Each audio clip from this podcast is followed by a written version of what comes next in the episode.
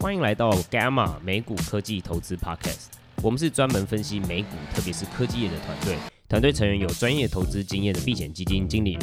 我们希望带给听众最棒的科技与投资知识，让大家一起解析美国科技股，亲身参与真实的未来。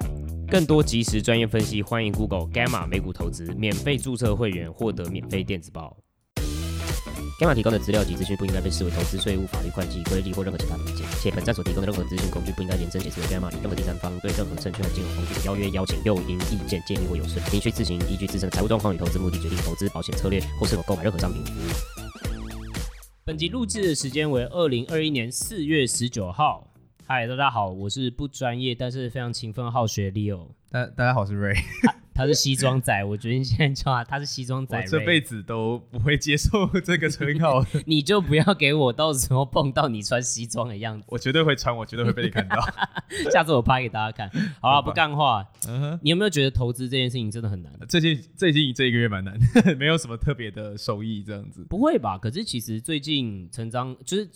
大型的科技股其实都有回来，我、啊、我我我其实还不错哎、欸。对啊，可是三月的时候太惨了。对，三月的时候真的是惨。对啊，那是另外一回事。但是说实在话，其实对了，蛮难的。但你不觉得在这个过程里面看到了很多散户的操作方式，让你就是觉得非常胆战心惊？你说像我爸吗？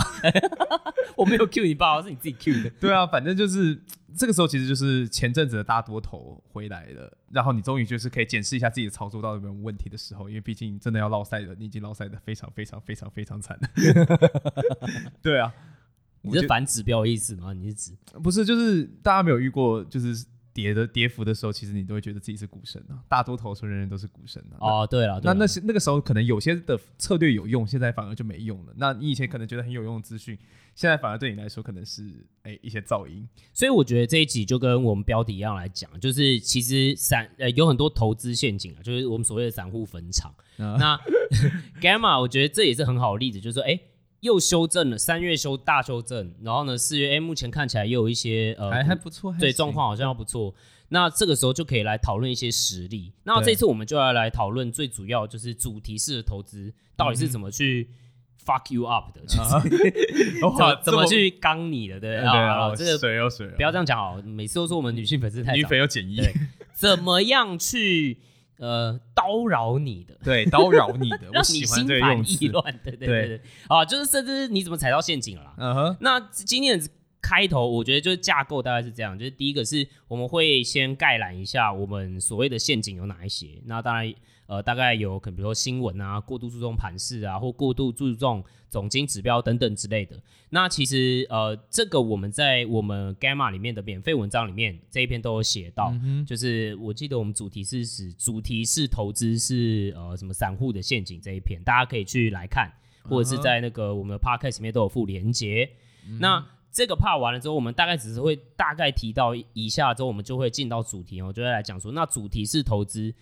真正的所谓的这个概念为什么会荼毒散户呢？那我们会直接以两个股票来举例，就是 Fastly 还有 Cloudflare。嗯哼，对，对对。那最后的话，我们会再把强调一下我们的投资的一些理念和想法，还有一些 take away 这样子。对，合理。对。那第一个 part 呢，就是所谓的陷阱啦。那我们刚刚有讲新闻啊、盘势啊，甚至可能大家想说，哇，总经指标也是，到底为什么？好，那新闻的话，新闻到底是怎么？去搞散户的呢？其实说实在话，有些新闻是真的很重要的，像是你说 BO 换的那个事情。对对，就是有一些嗯，但是这种新闻是它是很少数的，就是你的资讯量这个是重要，但是你的通常的新闻里面都是一大堆杂讯。举例来说好了，就是哦，南科跳电，台积电损失了哦数亿元的金元要报废，超惨的。对，今天的新闻，对，今天的新闻，然后大家。不知道有没有人看到说，哇，完蛋了，台积电空空 空，赶快卖，对，赶快卖掉，赶快卖掉。然后我就在下面笑，因为我要接。你真的很急掰。那为什么？这其实有道理的嘛？因为第一个好几亿元，那它单位是什么？是台币。台币几亿元？台积电的 Q1 的营收是多少？一百二十七亿美元。美金。对，美金。那大概算一下，大概零点零三 percent。对，所以它影响 Q two 真的就是非常非常非常低的 percent。对，那你也不会，我也不会觉得说这件事会每天这样一直跳，一直跳，一直跳给你看，跳到产产能整个大平台。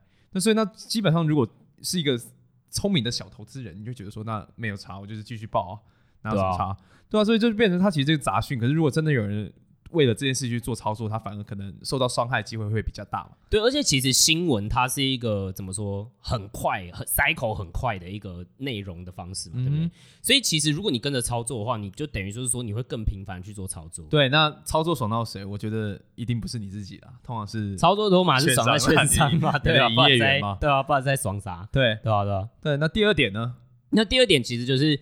我觉得大家有可能会过度注重盘势的走向。盘势，你是说就今天大盘明天会不会涨啊？对啊，明天会跌啊？对不对？对，所以大家就其实是研发出很多种方法去观察这个盘势。你还记不记得？不然不然就是会会有人说什么大选盘，就是大选完了之后通常都会大跌之类的。嗯，不一定啊，我也听过是大选盘，如果是大赢就会大涨。对嘛？所以就是这个是大盘走势这种东西，不是这个这个这个还行。说实话，这个还行，这个有差，但是有的这没差是叫做哦。技术分析哦，要来泡技术分析？不是不是不是不是，我不是要泡，我是观点不一样，好不好？对，我们要来讲不同观点。对啊，就是其实基本上，如果你真的我们讲，如果技术分析有用的代表说意思，其实是说，我看昨天、前天，就是或是上个月的那些走势，好加一加，然后我看一看，它可以预测明天的走势嘛？其实它意思很像是这样子。对，但是大家记不记得，就算是菜鸡，大家应该都会知知道这件事情，就是我们一直常常强调，不管是我们还是其他人都一直在强调这件事情。过去的绩效不代表未来的绩效。就换句话说，如果翻成中文，就是说昨天的股价的走势没办法预测明天股价走势，不然你就已经发财了。啊，对啊，如果我我对不对？如而且讲白一点，我们就去想嘛。如果说我们真的可以靠过去的 data 全部去 run 出来，我大家不是说，嗯，很大数据 AI 吗？对不对？嗯、来，Ray，你的论文是做什么？你跟大家讲。啊，我论文做的跟这个没关系啊。哦，好，没有关系。OK，说实在没有啊，但就是说我之前有做一个有趣的小研究，就是我去找了以前的过去的价格走势资料啊，去找法人的一些进出的资料啊，还筹码面哦，连筹码面都有了。然后你跑进去，其实模型里面不会有什么差别了。准确性是多高？就是五三 percent，五四 percent。那其实跟你翻硬币一样。对啊，所以我其实觉得你做 你做这个根本没什么意义，你不如就投个对硬币，或者今天就拿飞镖射在一只股票上面买下去。没错。对啊，所以其实做这个。你喜欢就好了，就是好玩嘛。对，但是真的拿这个做投资，我是不敢的。所以我觉得其实这有点像是在浪费时间啦。因为你要知道，就是大家都要知道，你们的时间都是很宝贵，你们的注意力就是要花在真正会影响到你们投资的资讯上面。那但是如果你就对，那如果你过度的去去揣测说大概盘势是怎么样，确实大盘的走法。因为它是贝塔嘛，所以大盘的走法确实会影响到你的个股。可是你真的要去说你要怎么短期去讲这件事情，其实是非常非常困难。就是老实说，你看到大盘涨的时候，你的股票也已经涨了。对，那那个时候已经反应不及了，那当然就没什么乐趣了。就做这件事没什么乐趣，对吧？那还有一个我觉得比较争议的，其实是我们说的是总经指标。哇，讲这段我好想就是快速带过，因为我怕到时候 留言有一堆要来赞的黑粉。哦，我有看那个资料库啊，那个当然有。好，但是我觉得我们先讲一下我们是什么意思啊？我们不是说就是 所有总金指标都是 whatever 没有意义，大家都不要参考的东西，嗯、而是我们要强调是总金指标它的特性是什么，特别是比如说我们指的，比如说非农就业指数啊、GDP 啊等等之类这一些东西。对，那为什么会是这样呢？其实说实话，我先表明我的立场哈，就是身为一个念念过书的人、念过研究所的人，我会觉得。总经指标很重要，但是对你就是理论建构，还有对于未来政策方向建议的，其实是有用的。但是它还是有它的公公用性，对，但是公共公用性。但是以投资来说呢？对，那老实讲，因为总经的，如果大家有看过总经资料，就知道可能常常是下一次的下一季在做上一季的东西，就变成它其实是一个落后大概三个月、四个月的东西。那我们之前也讲过嘛，很多的这种大型的避险基金，他们也都有自己的门路，比你早很多天就知道这些资料。对，那。那你拿他不一定是知道那个 GDP 数字啊，但是他一定会知道，就是哦，消费已经回来了。比如说他去买信用卡资料等等等。对，那这个其实比你比所谓的总经资讯更加的及时。那这样的话，你拿一个那么多号资讯跟人家比，人家都已经反应完了，你才要上车，其实有点太慢了啦。说实在话，对啊，大家不要忽略掉一件事情哦。我们常常在讲美国股市是一个非常有效率的市场，非常有效率市场。白话文是什么意思呢？就是其实它资讯消化到。反映股价的速度是非常非常快的，所以意思是可能股市甚至是领先指标。什么叫领先指标？你用你你用股市去看你的总金数字，可能比较准。对，有可能你可以先从股市看到，哎、欸，后面的总金的哪一些指标可能就会发展。对，这个可能比较准。可是你如果拿落后指标看领先指标，其实是没有意义的。对吧？对，所以我觉得就是要再讲回来，就是说你会发现说啊，讲什么呃大盘的盘势啊，有些免费的内容和老师可能会在讲这些东西啊，或者是新闻通常都是免费的嘛，对不对？嗯、或者是总经的指标通常就是公家单位，所以它基基本上就免费了，它就是公就是公家单位就发布这些指标。对对对。可是免费的通常都最贵，你会发现吗？就是免费的内容，其实你要去真的去了解一下它背后的逻辑是什么。它发布这些内容，它其实都是有它的目的性的。对啊，像第一个很简单的就是技术分析，很多技术分析的，它的最终目的可能是说要开课教你什么，或者是比如说券商给你的免费报告，对，他是要你疯狂的交易，对，他他是要你更，因为为什么？因为你看到这些内容，哦，你就会想要赶快去做一些决策，那你更频繁。那我可以问一个问题吗？那他就赚了。你你要问什么？那 Gamma 的目的是什么？对，那你看 Gamma 放免费内容的目的是什么？对不对？叫你们订阅。没错啊，就是叫你们订阅啊。那我为什么要给你免费的内容？因为我要让你了解我我的专业度和我的硬核的分析的能力在哪。然后最后再给你叫折钱，用那个付费栏折钱。对，然后最后再以个股的一些我们自己的看法等等之类，用用付费的订阅方式去折数。因为因为因为那边就是讲白一点，就是我们的还有我们的建模嘛。对啊，那个就是我们订阅户才会有的东西。对，所以我们目的很明显啊。对啊，所以所以。我的意思就是说，大家要了解免费的内容，它其实都后面有目的性的。新闻它确实可能没有什么恶意，可是比如说新闻，它主要就是在赚流量钱嘛。嗯，它一定要写一些东西出来。对对，它一定要是去累积、去关注和流量嘛，所以它一定会一直去报一些无微不为的事情。就是新闻常常，我跟你讲，这样讲不太好，但是有一些我在新闻业界的朋友里面，就常常在讲说，我们在做的工作是把小事放大。是啊，是啊，是啊。对对，但是你就知道说那。把小事放大的时候，可能无关紧要事情，甚至很多不会影响到基本面的资讯的时候，新闻可能就是你的注意力陷阱。对，我们要讲的事情是陷阱，它可能不是直接就会让你哦亏，而是它会浪费掉你的注意力。对，杂讯太多了，总而言之就是杂讯。看那么多不知道在干嘛，对啊，那那这样的话，其实就会影响到你去做其他个股的决策，或者是呃，或者是你要不要真的去做买卖投资？合理啊，但我还是支持公家机关要多多开放政府。这个我是支持的，啊，我只是觉得说，如果你单纯就这个东西，然后还针对它去做操作，没有，我只在施压而已。哦，你的影响力，好 好，对，可以哦，合理哦，合理哦，合理哦，OK OK，好，所以没有总金 OK 哦，总金 OK 哦，只是我们觉得拿来单纯好不好做投资的。决策，然后频繁去做操作这件事情是一个大陷阱了。好，那好，那我们今天今天到第二个 part 嘛，就是重点来了，嗯，就是我们今天要来主要就来聊一聊，到底主题式投资是怎么害惨投资人的？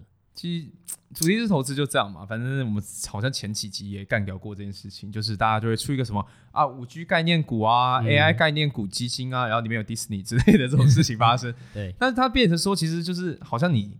只要他们中间有连通点，你就可以把这些东西包在一起卖给你，这样子，然后你也不管里面卖给你的东东西到底是什么，你就知道傻傻的买一包东西，然后觉得他们都是一样的，这其实蛮危险的啦。对，这非常恐怖啊！因为我们就举刚刚 Disney 的那个例子嘛，你不能说他没有用 AI，对啊，因为因为好好，比如说 Disney 的 Disney Plus 串流。嗯，他要怎么在首页上面推荐给你哪一些影片？那一定要用啊，一定要用。那算演算法嘛？那那那那你可以说它是广广义的 AI 嘛？对啊，可是这样就变成说哪一个东西不用 AI？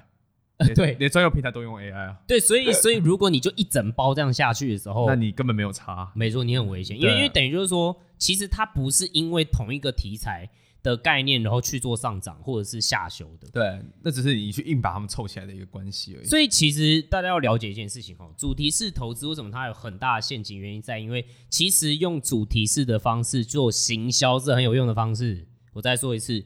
用主题式的方式去行销是很有用的方式，因为你比如说，你就直接讲说五 G 或者是叉叉呃 VR 或区块链等等之类的，嗯、你可以用比较简略的方式去形容一个科技，大家都认为，当然你用简略的方式去形容的时候，你就是在均值化或者是你在概括化一个科技和一件事情，嗯，所以你说这个是未来，我没办法反驳，但是你中间。有太多的细节，如果是用这样子再拆开来，在各个公司里面，或者是在实际上面的应用上面，是会出很多问题的。对，我觉得我们讲那么多，不如直接例例子，好不好？我们就举例，例子。对，好那所以所以主题是投资，这次我们要举例了，就是我之前三月初写的一篇没有人看的报告，哈，叫《边缘运算的》，我也是刚刚才看一到五篇，靠腰。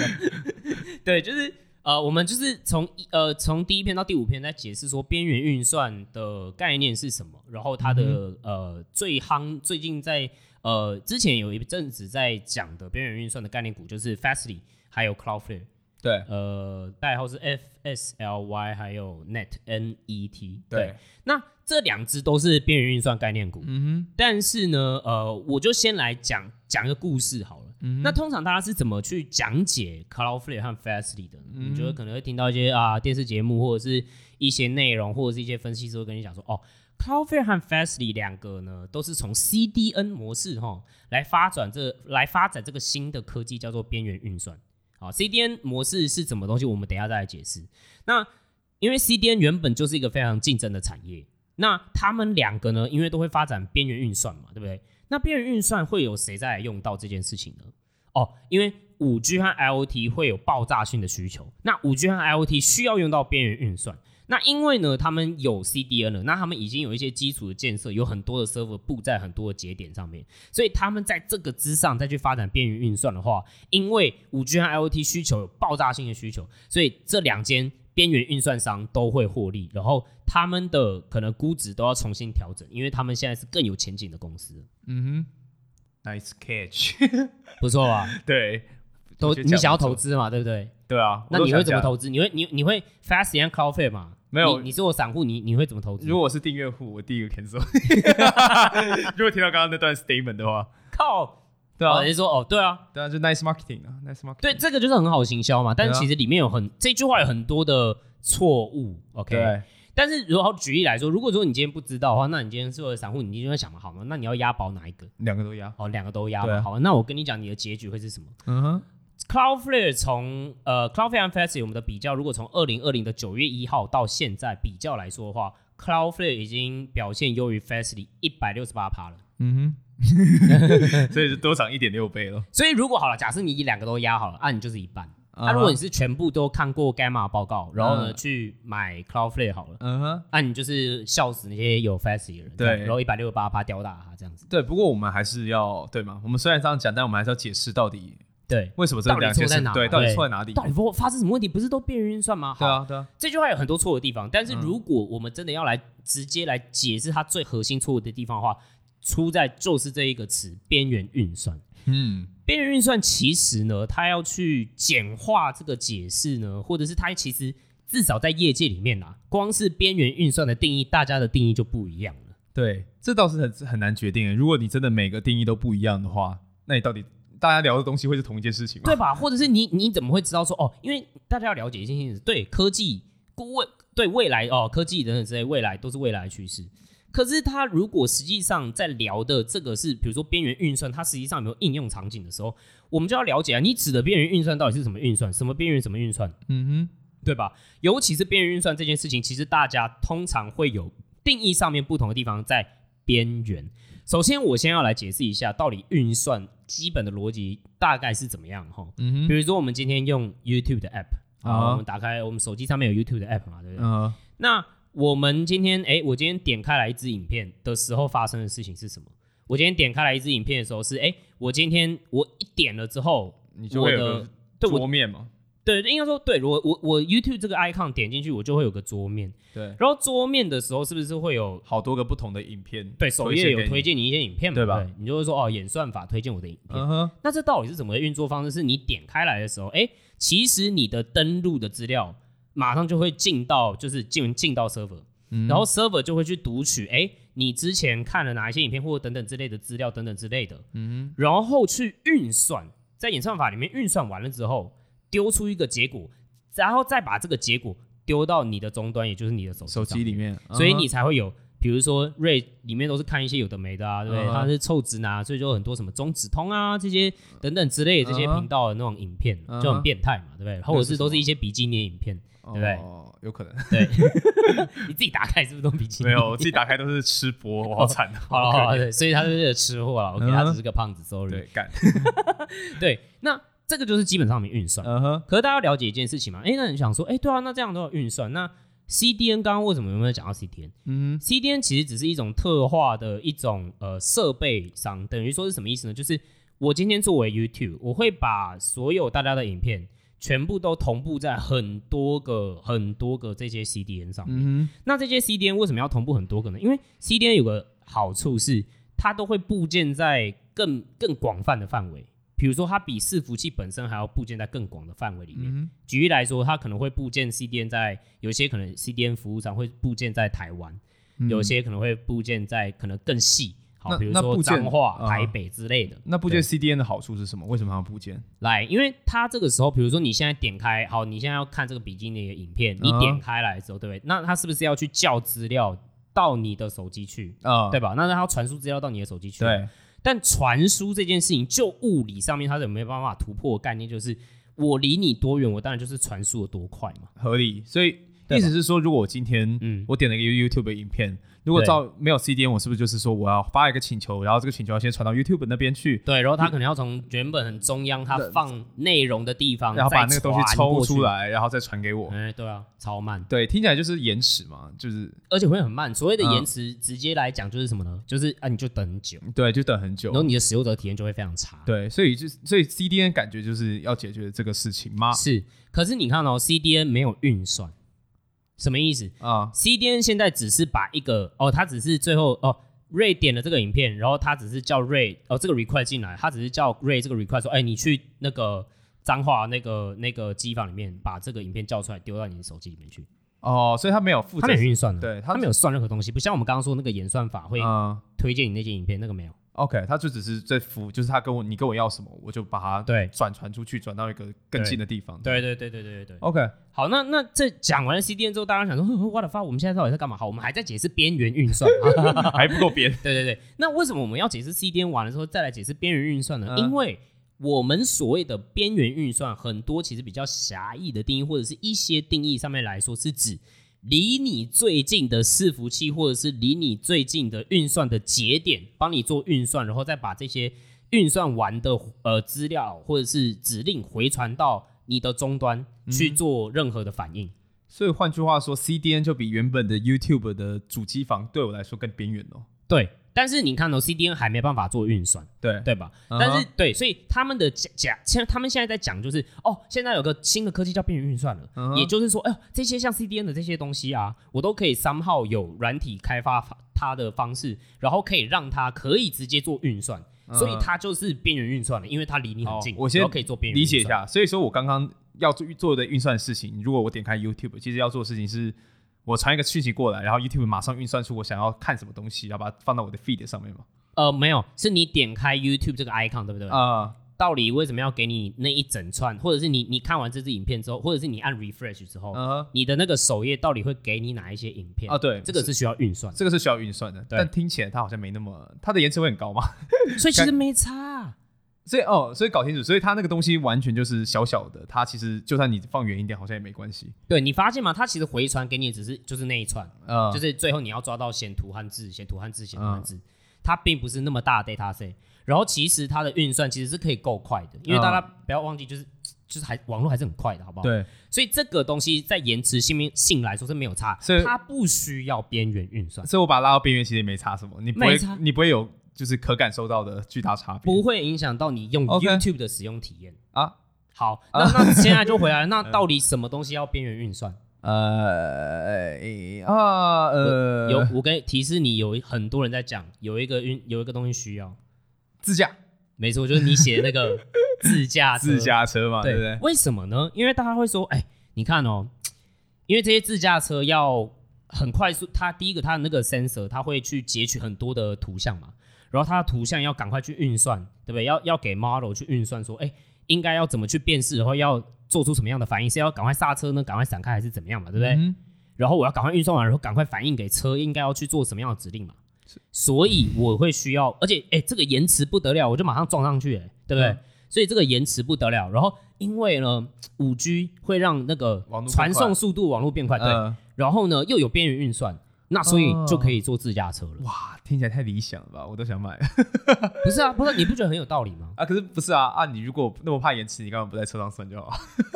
的呢，这个就是 的呢，这个就是这个就是关键了。OK，这就是 Ray 啊，好，你好聪明，好，被你拍拍手。没有，我们 Ray 过。好了，这就是这个东西的盲点哦。对啊，为什么我不就地运算就好了？对啊。因为因为你就想哦，车子嘛，对不对？车子啊啊，空间很多，我只我主要就是放晶片等等之类，我可以车子直接就地运算完，比如说我 pre-train model 直接丢进去，对啊，然后我就直接哎啊，我就直接是即时去做反应了嘛，我不需要跟云端，我不需要丢到云端再去运算呢、啊。而且各位，你传资料也要钱，嗯哼，云端的运算，云端服务商也会跟你要钱、欸、对。那我没有啊，我先不管，啊、先不管钱呐、啊。要是有一天网络断讯了，嗯、你开到每某个深山里面没有中华电信的讯号台，我看你怎么办？你，你就没办法自驾。我看你怎么办？以后如果 假如自驾是没有方向盘，我看你怎么办？那你你你你就要有驾照了，好不好？啊，对，对我有了，智能人工了，好不好？对啊，就是工人智慧又再度派上用场。所以大家有发现一件事吗？边缘的定义大概是不一样的，因为刚刚瑞所说的边缘是车或者是最终端的计算，所以那个也不能说不是边缘运算，对啊。可是大家广义应该说狭义上面在投资的概念是什么呢？是比较狭义的边缘运算，是指说在这些 CDN 的这些边缘伺服器上面，实际上可以做运算这件事情。对啊。好，那我必须跟你讲，基本上呢，呃，目前我们还不知道到底要用有什么样的商业应用要用边缘运算。可是我觉得又有一个问题了，回到一个问题就是说，嗯、那。既然 Cloudflare 跟 Fastly 都是所谓的边缘运算概念股，对啊，那为什么 Cloud 呃 Cloudflare 就是比 Fastly 多涨那么多？为什么？好，这就蛮有趣的。这就我们要来解释。第一个就是说，边缘运算这件事情呢，其实 Matthew 就是呃 Cloudflare 之前的 CEO 在之呃之呃去年 Q2 的法说的时候就有说，他们其实在三年前的时候也跟大家觉得一样，就是五 G IoT 是未来，所以他们要开发边缘运算这件事情。结果他们开发到后来才发现一件事情，嗯，对开发者来说，速度不是最重要的事情哦。而且就很多应用来说，其实四 G 就很够用，或者是其实现在的边缘运、现在的云端运算就够快了。所以意思是说，他们根本不用那么快。对，但是他们结果发现一件事情，嗯哼，这就是他们跟 Fastly 之间的差别。也就是说，其实大家要了解的事情是，就算我们假设好了，今天有边缘运算的 use case 好了，嗯哼。Fastly 和 Cloudflare 它应该要上涨的空间的故事和假设是什么？他们的假设是它可以去吃到一块新的大饼。这个新的大饼其实不是别人的大饼，正是 AWS、GDS 还有 Azure 的大饼。GCP 吗？啊，GCP，sorry，不是 GDS，说说错。对，什么意思呢？因为你看，你想哦，如果他们可以做到边缘运算，他们是不是会吃掉一部分的云端计算市场？是。那云端计算是谁来做？就是这些巨头啊。对，合理啊。那好，那讲回来，假设这个是实现的状况哦，嗯、哼可是那云端计算这件事情最终的使用者是谁？云端的最终的使用者是谁？对吧？啊，还有谁？工程师。对啊，我还我刚还想回说是我吗？我想说不是你，你这个臭文组没有没有，我也是臭文组，sorry？是工程师，为什么？嗯，因为是工程师主要再去做这些 configuring 啊，或者是再去做这些 DevOps 啊，对不对？嗯，或者是再去那边做什么啊？我应该要怎么开发？我应该用什么样的系统等等之类的嘛，对不对？或者是这些 PM 去想说，哎，我要怎么样去降低我的 cost，或者是我要怎么样去做更敏捷？就比如说像我们这些创业家，我们要怎么去做更敏捷的开发出这些东西？嗯，所以其实。对你，大家要了解一件事情：云端运算商他今天在提供的服务是很多的开发服务的，uh huh. 很多的云端开发服务的。所以 Cloudflare 呢，它其实基本上它的 DNA 里面呢，也是专注他们还有 Fastly，其实啦，两个都是在看说怎么样更好的去服务开发者。所以根本不是边缘运算，就只是应该说边缘运算当然是个题材，但目前不知道怎么应用。Uh. 但是不管怎么样，如果说他们估值应该要更高的话。应该是要说看他们要怎么去抢到云端计算这块市场。OK OK，所以对，那可能边缘运算是其中一个功能啊，好，大家理解我意思吗？OK，对对对对对对，所以它被绑在一个完全不相干的主题上面。对对对对对对，那那好，那 Cloudflare 和 Fastly 为什么差这么多？这就要跟就要讲他们的 DNA 的差别在哪？嗯哼，Fastly 它最主要，你看它的名字，它最主要是要干嘛？它就是要提供非常快速的。工开发工具，嗯、然后呃，应该说甚至是呃非常应该不能不能这样讲，sorry，应该说它就是要做非常快速的运算、嗯、，OK，让工程师能够去做非常快速的运算，所以他们呢尽量就是他们就真的就在开发所谓的边缘运算了。那他们真的在做的事情呢，就是把速度提升，可是速度提升，他们做法就是用低让大家用低阶语言的方式，在他的这边这个平台来跑。所以才能够做到非常非常的快速。Uh huh. 可是我没有说过嘛，今天对于工程师来说，快速是真的是很重要的事情吗？It's good to have, it's not must have。哦，就是你以现在先跑再说，以后要快再说。对对啊对啊，那不是最我我今天开发最烦的事情，不不是他跑得不够快，是他很难开发。对对对，是他很很麻烦嘛，因为我们都不同平台，还要串来串去啊，还要写不同的不同的语言等等之类的嘛，对不对？所以其实呃，Fastly 的这个策略路径来说，最后其实对工程师来讲。很少部分人在使用，因为对他们来说，就是哎，这个这个东西很有趣、很新奇，可以来玩玩。然后或者是有些开发应用，可能可以在这边试试。嗯，但这个不是最主要吸引他们的地方嘛？对。但 Cloudflare 就不一样，Cloudflare 它今天打从第一天，它的 DNA 就是想要去最好去服务开发者。对。所以今天就算它是从以前的治安发展也好，或者是到后面它呃到中期它的 CDN，甚至到它目前呃。公布了非常多所谓的边缘计算的服务上面，嗯、其实都是在帮助开发者更方便的去开发软体或者是应用。OK，所以你会发现 Cloudflare 它推出产品的速度哦、喔，很变态。对，然后工它在工程师的社群里面哦、喔，真的是大家都爱的样子，评价觉得很赞。对，那如果你今天知道这件事情之后，你觉得谁是比较有价值的公司？呃，忘忘记讲一点，就是 Cloudflare 还有 Zero Trust 的这块超级大饼。对，那零信任技术，呃，零信任安全这件事情，Zero Trust 我们也有写报告，大家也可以大家自己去看懒得讲。对，所以你就想象嘛，你看哦，如果假设原本 Cloudflare 的 Multiple 它的估值乘数只有 CDN 这件事情，嗯，CDN 我记得呃最大的厂商是阿卡麦，呃，阿卡麦，那它的估值我记得 EV to Sales 忘记了，我我举例来说，应该大概只有六。左右对，对，大概是这个样子。嗯、但 Cloudflare 它现在的 multiple 根本不止四十五十？对啊，对吧、啊？那那当然，就是这个四五十合不合理又是一回事。但是你可以想象，为什么它的故事有很多啊？第一个，哎、嗯，它可能会切进去，可真的可以吃掉诶那些 Amazon 这些大厂在云端运算里面的其中一块饼。嗯，然后它还有 Zero Trust，然后它还有对治安，然后治安这块又在继续成长，对，对吧？那 Fastly 呢？Fastly 虽然也有去并购治安领域上面也想要去做竞争，嗯，但是他们 natively 不是做。资安起家的，对，而且他们其实推出产品的速度等等之类的，真的没有比 Cloudflare 还对，没得比了，对啊，对啊，对啊，对啊，所以而且 Cloudflare 它厉害，有很多厉害的地方。哦，我跟你讲，比如说我们自己 Spice 不是在开发吗？它的 CDN 的服务我们是免费使用的。哦，这么好，那那 Fastly 呢？因为为什么呢？因为它的服务它是用分级制度去做计算，Fastly 的话主要就是用你用多少去做计算，也就是大部分的 CDN 厂商都是这样。哦，一个就是反正你用了就收钱，另外一个就是说你没到我就给你吃到饱。对啊，那你看你这样是不是会你你作为一个开发商，或者是像我这种新手，你会不会爱死爱死 Cloudflare？免费就但是重点来了，它不是只是为了去培养这块社群。Cloudflare 它其实是用免费的方式去累积很多的用户，知道了更多用户的 pattern 之后，可以去强化它的。呃，机器模型的学习在自然这一块领域上面，OK，所以它又可以 cross sell 这一块的产品出去。哦，好，对，所以你就可以了解，就是说 Cloudflare 它的优势在哪边？它有了第一个，它而且它 roll out 出一些大家要了解哦。一个功能 roll out 的时候，一定都会有 beta 版要大家测试。那越多人测试，是不是就迭代越快？迭代越快，对。对，Cloudflare 有这个社群的时候是非常非常变态，甚至连 AWS 都没办法做到。等下，我们觉得我们快要变成对吧？Cloudflare 的吹捧大会。对，没有，我只是在讲嘛。所以好，那讲回来，谢谢。嗯、所以讲回来，你看我们讲了那么多边缘运算的东西，嗯、我们没有办法一言以蔽之，就边缘运算啦，这是未来，所以你就去买。嗯、然后其实最后哦，大家都说边缘运算的是 Fastly 和 Cloudflare，为什么会有这么大的不同和差别？嗯哼，甚至。我有很有信心的可以跟你讲说，如果把时间轴我们拉越久的话，我们可能会看到更明显的差异。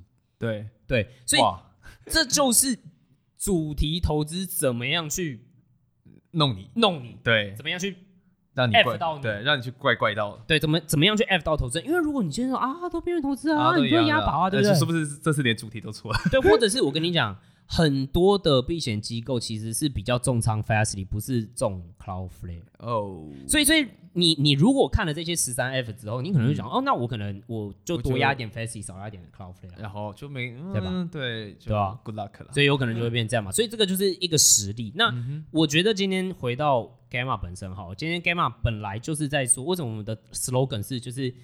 就是让大家去布局真实的未来。我们不是说其他人在讲未来是假的，假的，可我们只是想要让大家用更深入的方式、更硬核的方式，或者是更基基本面的方式去了解说这一些科技真正会应用到商业价、商业上面的应用可能会怎么发生。对，就是是有一个有脉络的方式去讲这整个故事，不是说哦，我就去喊一个口号，大家就上车，然后大家哦，这是未来，大家就上车。对其实不是这样子啊。对啊，那当然这样做，我们工作会比较轻松啦。可是我们就是我们觉得市场缺乏这样的资讯，所以希望用这样子的方式给大家。对吧、啊？那如果之呃，如果那如果你想要看到更多这样子的方式的话，比如说我们有针对很多不同的股票个股都会有一些短评，然后我们也都会做很多的分析，嗯、还有个股我们都会有，比如说看空面、看多面，还有呃建构模型等等之类。只要你是订阅我们的话，嗯、你都会看到这些东西。偶尔也会有免费的，所以注册信箱不亏了。那对我们也有免费，所以你也可以直接去呃注册，你只要注册我们的账号，你就会有免费的那个电子报嘛，对吧？对所以你可以看看，然后再考虑一下，看要不要订阅。对，合理，对啊，太好了，我觉得我们这次夜配的很完美，是不是？对啊，那最后我们来给 Ray 一个 take away 的时间，好不好？好啦，就第一点啊，就是你买一只股票啦，你的想法。一定是要有独立于市场公司的想法嘛？对，这个虽然我们没有在这一集讲，可是我们一直在讲，一直在一直在讲。突然多了一个 take away，赚到，赚到啊！各位听到赚到。对，那你每一个交易吼，就记得吼，是因为你对基本面的假设看法改变，不是说今天新闻突然跑出一个东什么东西，不是说总经突然跑出什么东西。如果你的基本面没有变，那那些通通都叫 noise。对，你可能都不应该交易嘛，对吧？然后免费资讯，免费天下没有白吃的午餐呐。对啊。那如果你没你要看每一个免费的讯息，都要非常的小心。去判断里面的呃资讯，不是说人家吐什么我就给他。对，而且免费资讯是占用你注意力最恐怖的地方。对，然后你就花很多时间在做一些 non nonsense 的事情。没错。好，那第四点是什么哈？就是你的主题是投资要小心哈，就是像我们刚刚讲的哦，Cloud Cloudflare 跟 Fastly，边缘运算就投资进去，最后拆起来根本发现根本两个都不是完全不一样，两个都不是边缘运算，莫名其妙的事情。对，所以你要小心，你要了解到他们到底产业，他们每家的 business 到底差别在哪里，你才可以去做出你投资决定，尤其是你要重仓的时候。对，不要因为哦一个主题，然后你就开始疯狂去投资，哦就一个主题，然后你去投资一个板块，然后你就然后你莫名其妙。好，最后一个就是你觉得东西太多，真的没办法，没办法，overwhelmed 的，你要怎么办？那伽马就帮你过滤嘛，对嘛？所以你我我我跟大家讲，我知道你们都很忙，好不好？其实我知道，其实独立投资人都很忙，而且我们里面哦超多工程师、医师什么哦什么师都有，对不对？那大家都很忙的时候，其实真的。怎么样去让你的投资最有效率？真的就是过滤你的资讯来源，对，然后让你去做好更高、这更好的决策。那如果你觉得我们赞，我们帮你就是过滤的资讯有把关好，没错，花点对。